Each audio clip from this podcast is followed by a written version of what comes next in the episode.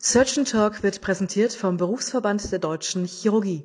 Wir danken unseren Sponsoren Corsa Medical GmbH, Karl Storz SE und Co. KG und Medtronic GmbH.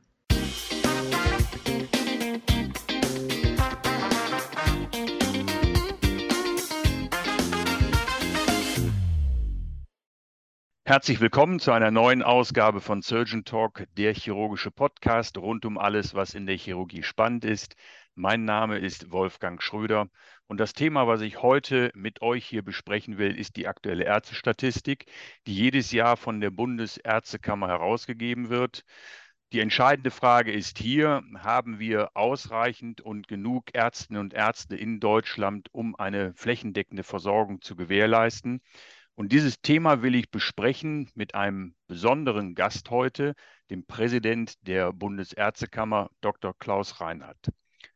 Klaus Reinhardt und ich, wir kennen uns seit langer Zeit. Wir sind zusammen zur Schule gegangen in Bielefeld. Und deswegen freue ich mich, dass du, lieber Klaus, heute Morgen hier Zeit hast, dieses wirklich wichtige Thema, was auch von berufspolitischer Relevanz ist, mit mir zu besprechen. Herzlich willkommen erstmal. Ja, herzlichen Dank, lieber Wolfgang, für die Einladung, über die ich mich ebenfalls sehr gefreut habe. Klaus, meine erste Frage ist, du bist ja einen ungewöhnlichen Weg gegangen. Wir stellen unsere Gäste immer kurz vor. Du hast dich letztendlich neben deiner Tätigkeit in einer allgemeinen ärztlichen Praxis in Bielefeld für die Berufspolitik mitentschieden. Wie kommt man zu einer solchen Karriere? Äh, durch Zufall, nein, Spaß beiseite. Das hat natürlich unterschiedliche Gründe. Einer ist sicherlich der, dass ich ein äh, sehr politischer Mensch bin, ganz grundsätzlich, aber auch so erzogen worden bin. Du kennst mein Elternhaus und das war immer ein Haus, in dem sehr viel über Politik diskutiert und Geschichte diskutiert wurde, also schon als wir sehr relativ jung und klein waren. In der Schule war das ähnlich und insofern war für mich eigentlich äh, mit dem Erwachsensein klar, dass man sich in dieser Gesellschaft in irgendeiner Form engagiert, an welcher Stelle auch immer. Und ich habe, nachdem ich äh, studiert hatte, ich habe ja in Italien studiert und bin dann wiedergekommen nach Deutschland darüber nachgedacht, wie ich mich engagiere, ob ich mich allgemeinpolitisch engagiere oder berufspolitisch. Das waren die beiden für mich zentralen Fragestellungen. Und ich habe dann gedacht, vielleicht ist es klüger, sich zunächst berufspolitisch zu engagieren, weil ich feststellte dann mit Berufsaufnahme, wie viele von den Kolleginnen und Kollegen auch damals schon, das ist jetzt ja über 30 Jahre her, ähm, äh, ja, frustriert waren oder eben klagten und über, über Missstände und nicht vernünftige Arbeits- und Rahmenbedingungen sich ausließen. Und da habe ich gesagt, da muss man dann was dran tun und sich nicht hinsetzen und nur darüber klagen. So ist das entstanden und dann kommt das eine zum anderen und am Schluss ist es eben auch vieles Zufall. Klaus, geklagt wird ja auch über den Fachkräftemangel in Deutschland und das betrifft ja wohl auch die Ärzte. Es ist in dem Deutschen Ärzteblatt im Mai 23 ein Artikel erschienen und da wird diese aktuelle Ärztestatistik, die wir jetzt ja heute diskutieren wollen, auch besprochen. Und da steht, im dritten Jahr in Folge bleibt das Wachstum der Zahl der Ärztinnen und Ärzte in Deutschland hinter den Erwartungen zurück und es wird von einer beunruhigenden Entwicklung gesprochen. Wenn man sich jetzt aber anguckt, wir haben im Grunde jedes Jahr einen Zuwachs von Ärzten, auch die absolute Zahl, das sind immer so 1,2 Prozent, war es im letzten Jahr. Wir haben eine absolute Zahl von 421.000 Ärzten und Ärzte, die in Deutschland im Moment arbeiten. Warum ist die Entwicklung beunruhigend? Ja, vielleicht ist der Begriff beunruhigend ein bisschen zu hoch gegriffen. Das muss ich mal voranschicken. Zweitens muss man sagen, die reine Kopfzahl an Ärztinnen und Ärzten sagt eben leider doch relativ wenig aus. Entscheidend ist, was sich hinter der Kopfzahl an geleisteter ärztlicher Arbeitszeit verbirgt. Und die ist trotz steigender Kopfzahlen in den letzten Jahren und Jahrzehnten eher etwas rückläufig. Und das hat natürlich im Wesentlichen zu tun mit zwei Dingen. Einmal mit dem Arbeitszeitgesetz, was vor, ich glaube, anderthalb Jahrzehnten auf über europäische Ebene auch in Deutschland wirksam wurde und was dafür sorgt, dass wir nicht mehr Arbeitszeiten haben, wie wir das, wie wir das noch und unsere Eltern allemal gekannt haben, mit unglaublich langen Dienstzeiten und äh, vielen Diensten und Wochenenden und Wochenarbeitszeiten, die eigentlich sozusagen ja äh, sicherlich unter ganz vielen Gesichtspunkten als grenzwertig zu bezeichnen sind. Das findet alles nicht mehr statt, ist äh, rechtlich nicht mehr zulässig, hat dazu geführt, dass äh, die Zahl der Ärzte, die gebraucht wurden, um die gleiche Arbeitsstundenzahl zu, abzudecken, gestiegen ist.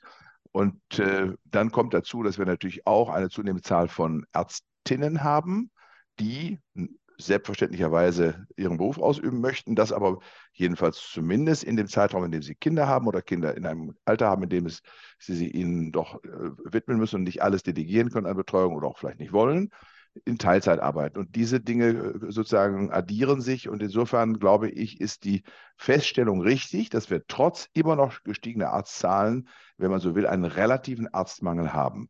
Vielleicht noch, mhm. eins, dazu, noch mhm. eins dazu. Das Arbeitsaufkommen, was sich entwickelt hat, ist ja auch erheblich gestiegen. Das hat im Wesentlichen natürlich auch zu tun mit der Demografie der Bevölkerung an sich zu tun, mit der damit verbundenen Mobilität und auch den vielen, ja, ich sag mal, Möglichkeiten in der Medizin, auch inzwischen heute bietet, selbst für hoch, hochbetagte oder schwerkranke Patienten. Klaus, diese, die, die Probleme, die du hier ansprichst, die gibt es ja auch in anderen Ländern. Das ist ja vergleichbar. Und äh, trotzdem ist die Arztdichte in Deutschland im internationalen Vergleich doch relativ hoch. Wir haben auf 10.000 Einwohner in Deutschland 44 Ärzte. Die einzigen, die in Griechen, die in Europa führen sind, sind die Griechen. Die haben 63 pro 10.000 Euro. Aber Dänemark zum Beispiel als vergleichbares Gesundheitssystem kommt mit 42 Ärzten pro 10.000 Einwohner gut aus. Warum benötigen wir mehr Ärztinnen und Ärzte als in anderen vergleichbaren Gesundheitssystemen? Oder kann man das so nicht sagen? Das ist immer schwer miteinander zu vergleichen, weil ja die Gesundheitssysteme auch anders organisiert sind. Erstens. Zweitens ist der Begriff benötigen äh, mit äh, Anführungszeichen vielleicht zu versehen. Was notwendig oder nicht notwendig ist, muss eine Gesellschaft für sich definieren. Wir sind sicherlich ein Gesundheitswesen, in dem der Zugang zur Gesundheitsdienstleistung so niedrigschwellig ist wie sonst nirgends auf der Welt. Mhm. Und das ist, äh, das hat mal Ulla Schmidt, die ehemalige deutsche Gesundheitsministerin, gesagt, es wäre eine kulturelle Errungenschaft der Bundesrepublik Deutschland. Das kann man so sehen.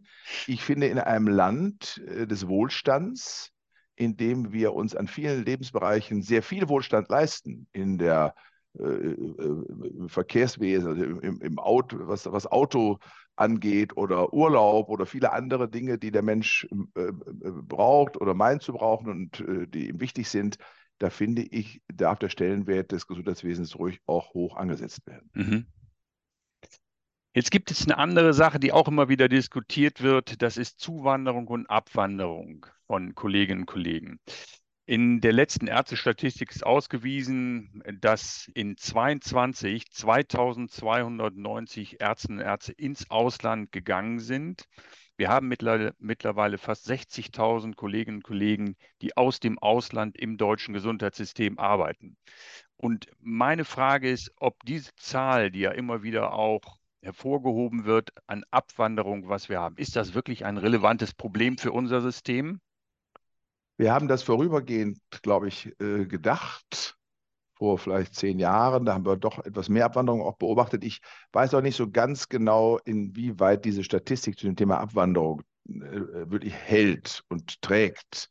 Denn äh, eine, wir stellen zwar bei der Landesärztekammer Westfalen-Lippe zum Beispiel fest, wenn sich jemand abgemeldet hat, aber wir wissen nicht automatisch, wo er sich anmeldet und ob der von Westfalen-Lippe nach Hessen oder nach äh, Baden-Württemberg geht oder nach England, Frankreich, USA oder Australien oder Neuseeland, wissen wir ja gar nicht. Mhm. Also ich glaube, dass äh, wir insofern die Qualität der Abwanderstatistik ein bisschen fragwürdig ist. Das ist das Erste. Das Zweite ist, als ein schwerwiegendes und großes Phänomen sehe ich es nicht an. Ich glaube, feststellen kann man schon. Ich selber habe ein paar Jahre in der Schweiz gearbeitet, dass es Arbeitssituationen gibt im näheren europäischen Umfeld. Dazu würde ich die Schweiz allemal zählen, mhm. vielleicht auch Österreich sogar unter Umständen auch die skandinavischen Länder, in denen oder auch England, in denen das Arbeiten für deutsche Ärztinnen und Ärzte attraktiv erscheint und vielleicht auch ist. Und da, da sind vielleicht tatsächlich Gesichtspunkte des Arbeitens, die man angenehmer empfindet als im eigenen Land. In der Summe, glaube ich, macht es so große Unterschiede nicht aus. Und eins kann man sicher sagen, die Zahl der Zuwanderer ist ja unverändert groß. Und es ja. gibt natürlich äh, klinische Bereiche, in denen wir sagen müssen, dass wir ohne die Kolleginnen und Kollegen, die aus dem Ausland zu uns kommen, wahrscheinlich im Moment jedenfalls die Strukturen nicht bedienen könnten, die wir vorhalten. Mhm.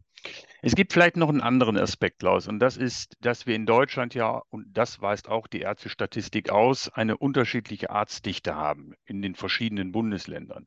Und es wird ja auch immer propagiert, dass das ein Grund ist oder ein Symptom einer möglichen Überversorgung, einer medizinischen Überversorgung, die in einigen Bereichen der Medizin ja bei uns auch sicherlich vorliegt. Und deswegen ist meine Frage, gibt es im deutschen Gesundheitssystem keinen absoluten Mangel, sondern möglicherweise nur einen relativen Ärztemangel? Und die zweite Frage, die sich anschließt, die Krankenhausstrukturreform, die jetzt in der Planung ist, ob die möglicherweise auch hier Einfluss nimmt, diesen relativen Arztmangel zu beheben? Also relativ ist der Arztmangel allemal, wie ja schon auch eingangs festgestellt, weil es sich ja immer in Relation steht zu dem Bedürfnis und Bedarf, der, ja auch definitionsabhängig ist, was hier als Bedarf, also es gibt sicherlich ganz am Ende eine Art absoluten Bedarf an Versorgung, das ist gar keine Frage. Aber es gibt auch einen relativen Bedarf, indem ich sage, ich möchte gerne äh, eine fachärztliche Versorgung von einem elektiven Problem äh, in äh, fußläufiger Möglichkeit der Betreuung oder aber innerhalb zehn Minuten mit dem Auto erreichen können oder ich in einer halben Stunde. Das sind also, ja, sagen wir so, Definitionskriterien, die den Bedarf in erheblicher Weise beeinflussen, je nachdem, welchen Parameter man wie einstellt. Also insofern glaube ich, muss man schon sagen, wir haben eine, schon einen relativen Arztmangel den haben wir auch im Verhältnis zu, auch im, im Binnenverhältnis, liefert die richtig gemachte Feststellung, dass wir innerhalb Deutschlands unterschiedliche Arztdichten haben und auch unterschiedliche Anzahlen von medizinischen Prozeduren.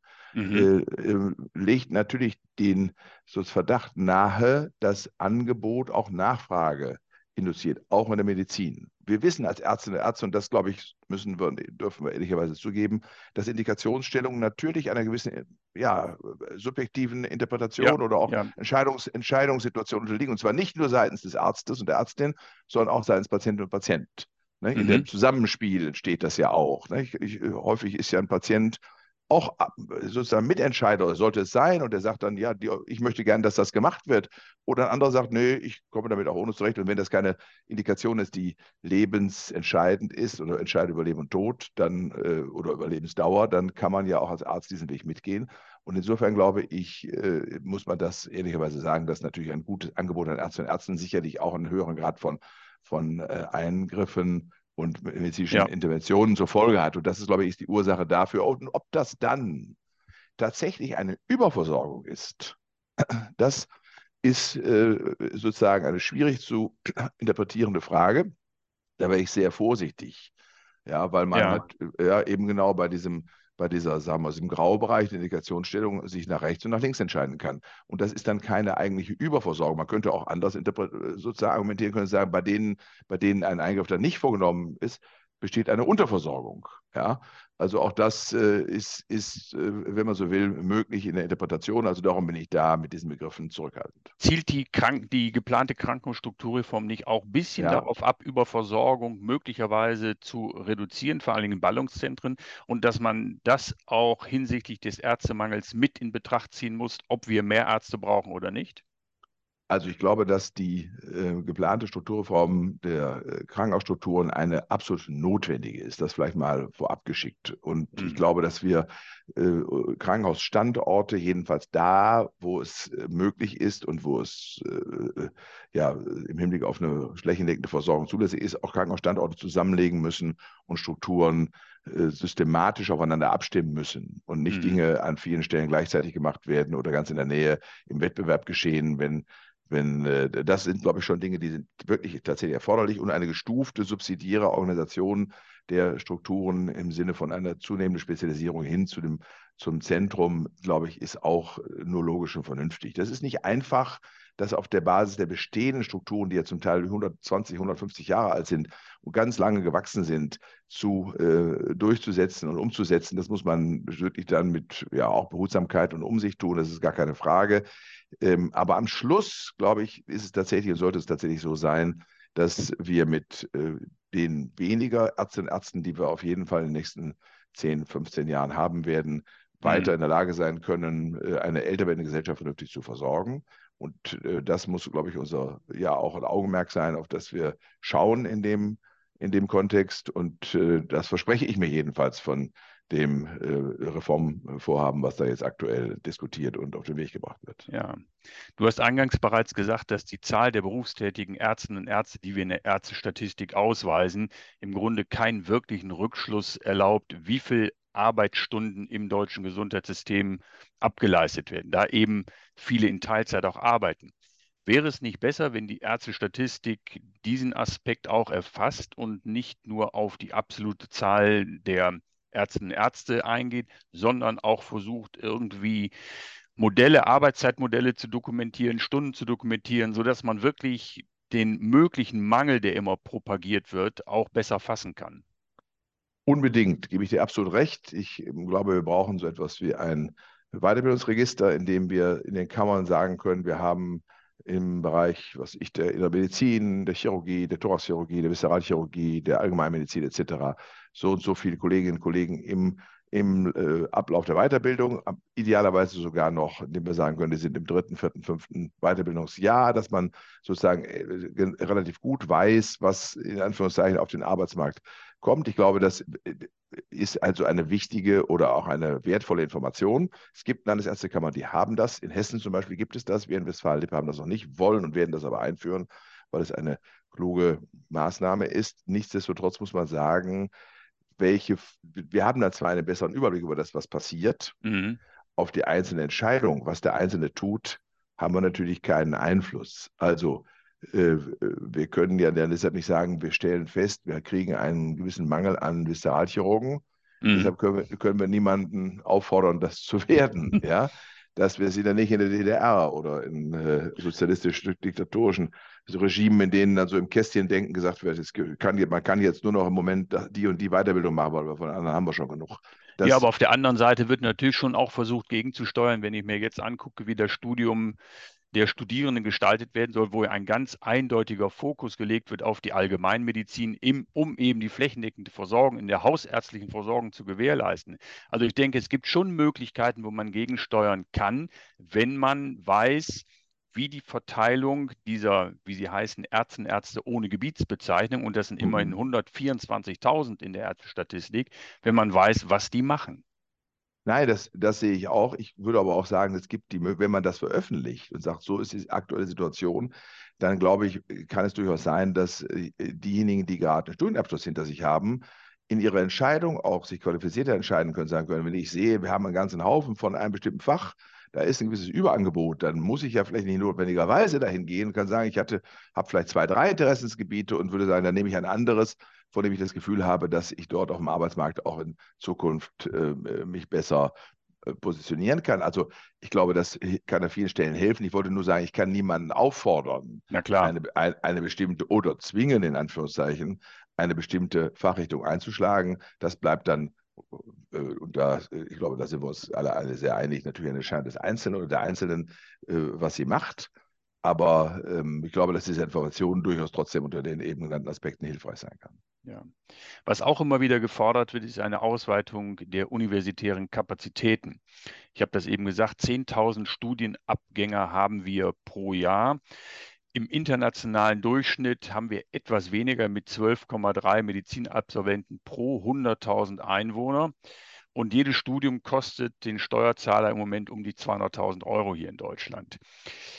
Hältst du es für sinnvoll, dass wir an dieser Schraube drehen und die Kapazitäten weiter ausbauen, um diesem propagierten Fachärztemangel entgegenzuwirken? Ja, das tue ich, ähm, weil ich der festen Überzeugung bin, dass wir, also wenn man auf die Eckdaten guckt, wir haben einen, äh, hast du eben genannt, äh, etwa 60.000 ausländische Ärztinnen und Ärzte inzwischen, die in Deutschland arbeiten. Und die kommen nach wie vor. Die kommen zum Teil aus Regionen, in denen man sagen muss, da werden sie auch gebraucht. Die kommen nicht nur aus Ländern, in denen ein ärztliches Überangebot besteht. Diesen sogenannten Brain Drain kann man politisch eigentlich nicht befürworten. Mhm. Ähm, wir ich glaube, es bleibt dabei, dass die Ärztinnen und Ärzte auch in den nächsten Jahrzehnten äh, das Thema Work-Life-Balance ähm, für wichtig erachten und sagen, wir sind nicht mehr bereit, 60, 70, 80 Wochenendstunden regelhaft zu erbringen. Und insofern glaube ich, werden wir das eingangs erwähnte Phänomen, eine hohe Arztzahl, Kopfzahl, aber äh, sozusagen eine nicht mehr vergleichbare Zahl an Arbeitsstunden, die dahinter verbirgt, nur damit auch kompensieren können, indem wir ausreichend Ärztinnen und Ärzte ausbilden. Im Übrigen muss man nochmal konstatieren, haben wir, das wissen viele nicht, im Jahr 1919, im Jahr der Wiedervereinigung, knapp 15.000 deutsche Studienplätze in der Medizin in Gesamt, dem dann vereinten Gesamtdeutschland gehabt. Mhm. Äh, die 10.000 haben wir immer schon gehabt in der ehemaligen Bundesrepublik Deutschland. Und mhm. äh, mit der Wiedervereinigung kamen die Studienplätze aus der ehemaligen DDR, aus den ostdeutschen Bundesländern hinzu das und aus Berlin, das waren etwa 15.000 dann, die hat man dann sukzessive reduziert. Auch in der Vorstellung, dass wir ärztliche Arbeitslosigkeit kriegten. Wir haben lange in der Vorstellung gelebt, das war die Zeit, als ich anfing, mich politisch, berufspolitisch zu betätigen, mhm. dass man Angst hatte vor der Ärzteschwemme. Ja, ja. Daran kann man, dieser Begriff Ärzteschwemme, der war in aller Munde. Und so geht das in der Politik und in der Geschichte hin und her. Und, äh, und dann hat man vielleicht ein bisschen überreagiert und hat äh, die Zahl der Studienplätze deutlich reguliert. Die Universitäten haben große Angst, dass mit einer Ausweitung der Studienplatzzahlen die Qualität des Studiums schlechter würde. Ich bin mit unserer Praxis, akademische Lehrpraxis der Universität Münster für das Fach Allgemeinmedizin und ich finde es enorm, wie die Studierenden und Studierenden ausgebildet sind und wie fit und gut die schon sind, wenn die dann im zehnten Semester zu uns ins Blockpraktikum kommen. Das ist eindrucksvoll, finde ich. Und ich kenne den Studiendekan relativ gut der Universität und habe natürlich durch den Amtssitz da der Ärztekammer Westfalen-Lippe in Münster einen relativ guten Draht zu der auch zu der Lehre und die ist äh, toll organisiert, das kann ich nicht anders sagen, wirklich großartig. Und das ist natürlich mit viel Aufwand verbunden und lässt sich nicht beliebig vergrößern, jedenfalls nicht, ohne dass man auch Geld und Mittel in die Hand nimmt. Ja. Darüber muss man sich dann klar sein, dass das notwendig ist. Der Bundesgesundheitsminister, der hat sich ja auch schon sehr deutlich dafür ausgesprochen, aber der musste nicht bezahlen, das müssen die Länder bezahlen. und, äh, und so, läuft das, so läuft das eben in der Politik, das schwarze Peter-Spiel. Klaus, wir kommen auch gleich zum Ende. Ich habe noch eine persönliche Frage. Wir beide gehören ja zu den Babyboomern. Jahrgang 60, 65, haben viel gearbeitet, gehen irgendwann in Rente. Man weiß gar nicht, wie das System sich verändert. Die erste Statistik, wenn diese Jahrgänge dann wirklich aus dem Berufsleben ausscheiden. Und das, was in der Industrie gefordert wird, da stand jetzt in einer Zeitung, in Deutschland muss wieder mehr gearbeitet werden, ist natürlich auch eine einfache Lösung für die Ärzte-Statistik, wenn einfach die wöchentliche Arbeitszeit hochreguliert wird ist das ein möglicher Ansatz? Du hast eben gesagt, Work-Life-Balance ist ein Hot Topic bei der Next Generation. Ist das trotzdem etwas, was ins Auge gefasst werden muss, um einem möglichen Ärztemangel, weil wir auch viele Teilzeit haben, da entgegenzuwirken? Nein, ich glaube nicht, dass eine grundsätzliche Hochsetzung der Arbeits Wochenarbeitsstunden an der Stelle hilfreich wäre. Ich bin der definitiven äh, gleichen Überzeugung wie der Bundesverband der Industrie, dass wir in Deutschland wieder mehr arbeiten müssen. Ich glaube nicht, dass wir mit der Tendenz, die wir aktuell jetzt zur gesamtgesellschaftlich beobachten können, möglichst viel Homeoffice oder ins freie Belieben gestellt, äh, eine Vier-Tage-Woche, vielleicht 30 Stunden bei vollem Lohnausgleich. Also ich glaube, damit werden wir unsere Volkswirtschaft und den Wohlstand, den wir uns angewöhnt haben, mit Sicherheit auf Dauer nicht erhalten können. Davon, gehe ich, davon bin ich felsenfest überzeugt. Und in der Medizin und auch in anderen Bereichen des Arbeitslebens hielte ich es für klug und sinnvoll, und wir können das ja beobachten, dass sich das auch so langsam entwickelt, dass man mit dem Ausscheiden äh, oder mit dem Erreichen des klassischen Ausscheidensalters jetzt nicht einfach aufhört, sondern vielleicht in reduzierter Form weitermacht. Und warum soll ein Arzt oder eine Ärztin nicht 20 Stunden in der Woche arbeiten oder 25 und noch sehr gute Arbeit leisten, wenn er gesund ist oder sie gesund ist und leistungsfähig? Mhm. Und es sind ja glücklicherweise viele von uns äh, in dem Alter auch noch. Und sich nicht mehr dem, sagen wir so, vollen Stress eines, einer Vollstelle aussetzen, aber in reduzierter Form doch zumindest dazu beizutragen. Ich glaube, dass das klug und vernünftig ist. Man hat in der Arbeitswelt das auch erkannt. Ein 65-jähriger Ingenieur in irgendeinem Unternehmen, Miele, was weiß ich wo, äh, ist ja enorm, hat enormen Wert für ein Unternehmen mit der Berufserfahrung, mit allem, was, was dort an Expertise vorhanden ist. Wieso sollen die Leute spazieren gehen? Also ich, äh, ich, glaube auch, dass sich in der Gesellschaft, bei den Menschen, und das kann ich als Hausarzt im Übrigen nur dringend befürworten, äh, inzwischen der, der Eindruck auch äh, entsteht oder richtigerweise äh, entsteht, dass es gar nicht gut ist für den Menschen, einfach aufzuhören, mhm. sondern dass es viel klüger ist, sozusagen stückchenweise und sukzessive aufzuhören und angemessen oder angepasst an die eigene Leistungsfähigkeit ein bisschen noch etwas zu tun. Aber das ist ein großartiges Antidementivum und insofern äh, finde ich, ist das etwas, was, was, wir propagieren sollten. Und dazu sollten wir eben die politischen Rahmenbedingungen vernünftig machen. Eine Zeit lang mussten Menschen, die was dazu verdienten, das gegen die Rente rechnen lassen. Eine völlige Absurdität aus meiner Sicht. Wer macht das? Warum dann? Also er muss ja einen gewissen Anreiz auch haben, unter Umständen wirtschaftlicher Natur. Also insofern glaube ich, äh, da wird sich bestimmt in der Hinsicht vieles tun. Klaus, ein abschließendes Statement für Berufseinsteiger zur Perspektive in der Medizin. Lohnt es sich, Medizin zu machen? Unbedingt. Es ist, glaube ich, eine, einer der Berufe, der am stärksten sinnstiftend überhaupt ist, bei dem das Feedback auch von Patientinnen und Patienten so unmittelbar und intensiv ist, äh, dass ich glaube, ich bin nie, keinen einzigen Tag in meinem Berufsleben irgendwie zur, zur Tätigkeit gegangen, in, Langeweile oder in dem Gefühl, ich muss jetzt irgendwas tun, wozu ich keine Lust habe. Das ist ein Privileg und das muss man ja, sich klar machen, das muss man genießen, das muss man richtig verinnerlichen, dass das so ist. Und die Rahmenbedingungen, über die haben wir jetzt diskutiert, im Sinne von Arbeitsmarkt etc., sind so brillant, wie sie noch nie waren. Also zu unserer Zeit haben wir uns mit 50, 60, 70, 80 gleichzeitig auf eine Stelle beworben. Ich habe mich mal bei deinem eigenen Vater beworben. Da sagte er, auch wenn ich dich kenne, kann nichts für dich tun. Es sind schon 50 andere. Also insofern, insofern äh, äh, muss man sagen, ist das natürlich großartig, weil die jüngere Generation jetzt ja, ein bisschen auch Einfluss nehmen kann auf ihre Arbeitsbedingungen, wenn sie das denn vernünftigerweise tun, indem sie sagen, wenn sie mich schon haben wollen, dann hätte ich ganz gerne auch ein paar Bedingungen, mit denen ich mich wohlfühle. Sagt Dr. Klaus Reinhardt, Präsident der Bundesärztekammer. Das war's für heute von Surgeon Talk. Schreibt uns eure Meinung zu diesem Thema. Wir sind gespannt und freuen uns dann auf die nächste Ausgabe mit euch. Euer Wolfgang Schröder.